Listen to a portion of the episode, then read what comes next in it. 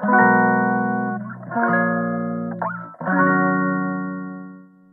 くだけで文字タンクアップジャパソンです。この配信では1日10分間程度であなたの文字タンクアップにつながる情報を配信しております。今日のテーマは、トラブった時ほど、時こそプラットフォームに頼るべしです。トラブった時ほど、プラットフォームに頼るべしです。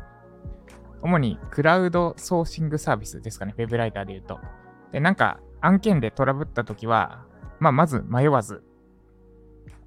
プラットフォーム、つまりクラウドソーシングサービスに相談しましょう的なお話です。実際私が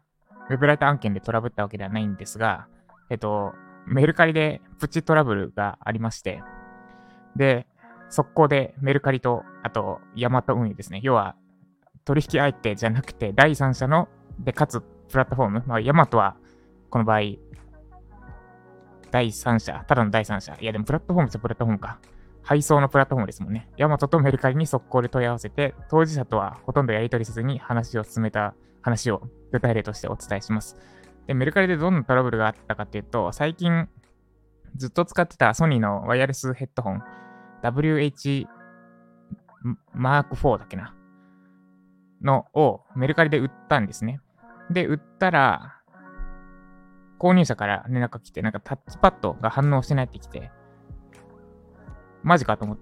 てなって、えっと、私が使った頃は間違いなく反応してたんですが、あ、じゃあ返品でお願いします。着払いでいいですって言って、で、今日それが届きましたと。ところが、まあまあ、これはどうでもいい、どうでもよくはないんですけど、梱包がめっちゃ雑だったんですね、向こうの。私は、てか、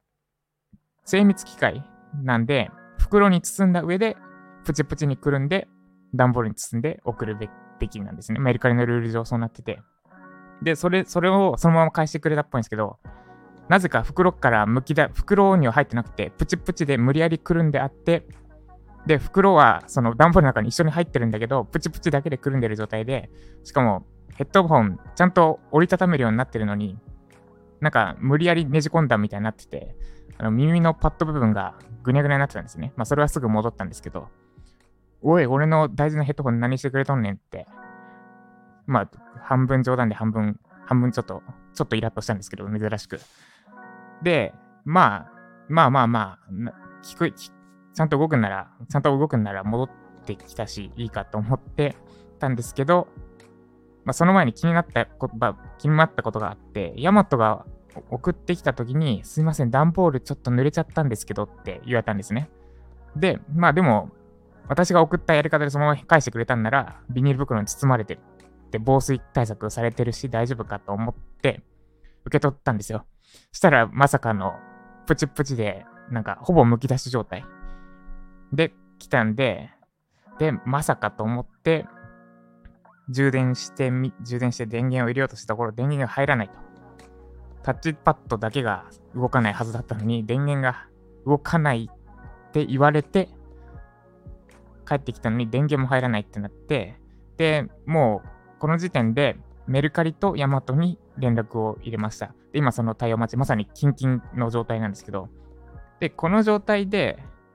例えば相手の人、購入者になんか連絡をつけたところで、何も解決しないので、例えば、いや、梱包雑じゃないですかとか、文句言ったところで、まあなんか、怒りのはけ口になってるようで、実は怒りが増幅するだけなんで、きっと。なので、担当者にはもう一切、あ、担当者じゃない、購入者には一切連絡はしてなくて、あの、い一旦ですね、一旦。で、メルカリとヤマトに連絡しました。メルカリには、なんか多分、えっと、今言った経緯をもうちょっと整理して、丁寧に伝えた感じですね。えっと、タッチパッドが反応しないで帰ってきたけど、帰ってきたものを確認したら動きませんでしたっていうのを伝えて、どうしたらいいか教えてくださいって送って、今、その返信待ちで。で、ヤマトはヤマトで、まあ、ヤマトさん、この、そう忙しい中、本当お疲れ様ですって感じなんですけど、段ボールに、のラベルに精密機器って書いてあって、まあ、それを濡らしたら、まあ、ちょっとあかんやろっていうのは、ちょっとあるじゃないですか。なんで、ヤマトにも電話を入れて、濡れてって、で、ヘッドホン聞いたら電源つかなくなりましたってさっき問い合わせを入れて、今その反応待ちってとこです。で、何が言いたかったのかっていうと、別に私がメルカリのことを愚痴りたかったわけじゃなくて、なんかトラブった時ほど、さ第三者に相談しましょう。で、ウェブライターで言うと、さっき冒頭でお伝えした通り、クラウドソーシングサービスを介した案件で、なんかクライアントとちょっと一悶着というか、なんか納得いかないことがあったのであれば、クライアントに対してまず、いろいろやり取りする前に、プラットフォーム側に報告しましょう。クラウドソーシングサービス側にこういうことがありましたっていうのを報告すると、必ずなんか少なからず手助けしてくれるはずです。で、そこを手助けしてもらわないで、当事者同士のやり取りで解決しようと無駄に頑張るのであれば、あんまりクラウドソーシングサービス使ってる意味がないです。もちろんマッチングサービスではあるんですが、そのサービス内容の中に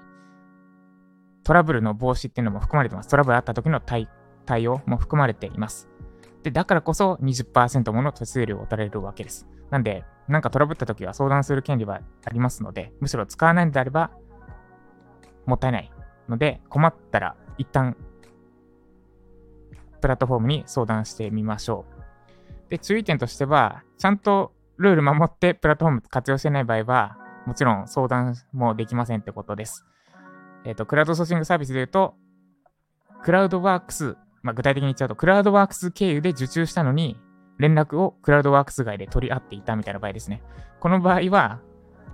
まあ、ルール違反、そもそもルールを違反しているので、クラウドワークス側で、あそのルール違反した中で、ルール違反してる状態でトラブルがあったところで、クラウドワークスとかに相談したとしても、あそれはうちの、あそう。ルール、ルールを違反してる以上、手助けしてくれないと考えた方がいいです。なんで、ルール守って使っているのであれば、プラットフォームに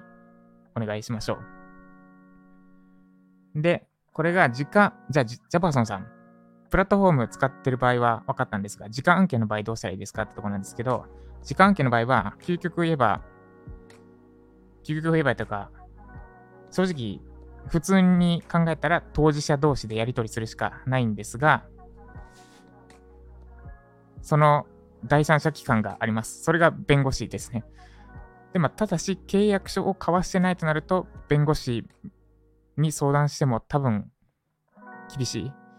のかな。まあ、結構めんどくさいくなるのかなって気がしています。なんか証拠とかがあれば、あれ、やり取りしてくれるのかな。私もそこは相談したことがないんですが、まあ、プラ当事者同士のやり取りであっても、第三者の視点で解決を図ろうとしてくれるサービス的なものが弁護士です。私も相談したことはないですが、まあ、ただ今回お伝えしたかったのは、なんかトラブった時は当事者同士でやり取りして解決できれば、もちろんそれはい一番いいのかもしれませんが、なんかわちゃわちゃしそうだったり、無駄に疲弊さんになった時は、さっさと第三者、プラットフォームだったり、関連している、なんか関わりの、関連してるけど、あ難しいな表現が。まあ、第三者ですね。第三者っていうとちょっと違うんだけど、関わった第三者。今回の場合、ヤマト運輸さんはちょっとかわいそうだけど、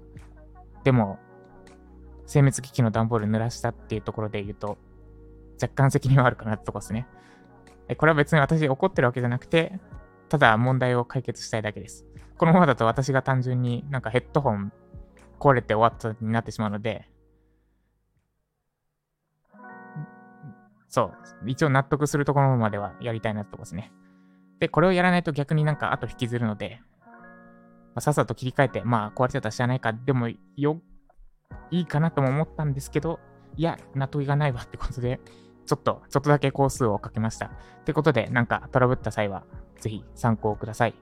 ということで、以上。今日は私は、えっと、今作っている講座ですね、についてひたすらインプット、アウトプットを繰り返していきます。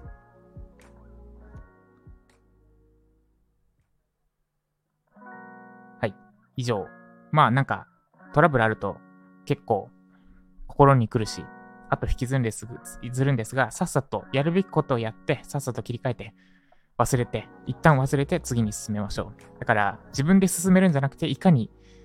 自分の、自分がボール持ってない状態にするかですね。そういう意味でも、一旦プラットフォームに相談して、その返信待ちした状態にしておくことはおすすめです。ということで今日も頑張っていきましょう。以上、ジャッパさんでした。